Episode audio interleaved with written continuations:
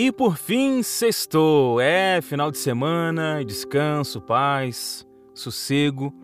Para alguns, né? Para outros, a sexta é um sinal de muito trabalho pela frente ainda. É, não tá fácil para ninguém.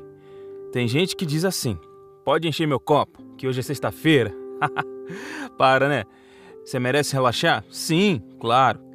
Mas se a gente pensar no copo cheio e pensar na sua vida, você quer ele cheio de quê?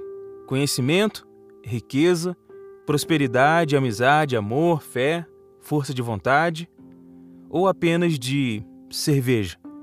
Tá certo.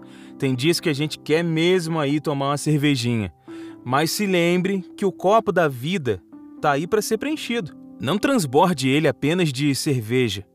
Que tal encher ele de vida também, de amor próprio e amor ao próximo, de felicidade, de maturidade, se você rala pra caramba e quer encher só naquele dia de cerveja para comemorar, tudo bem.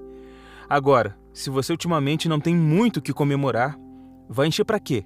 Arrumar mais problemas? Mais tristeza?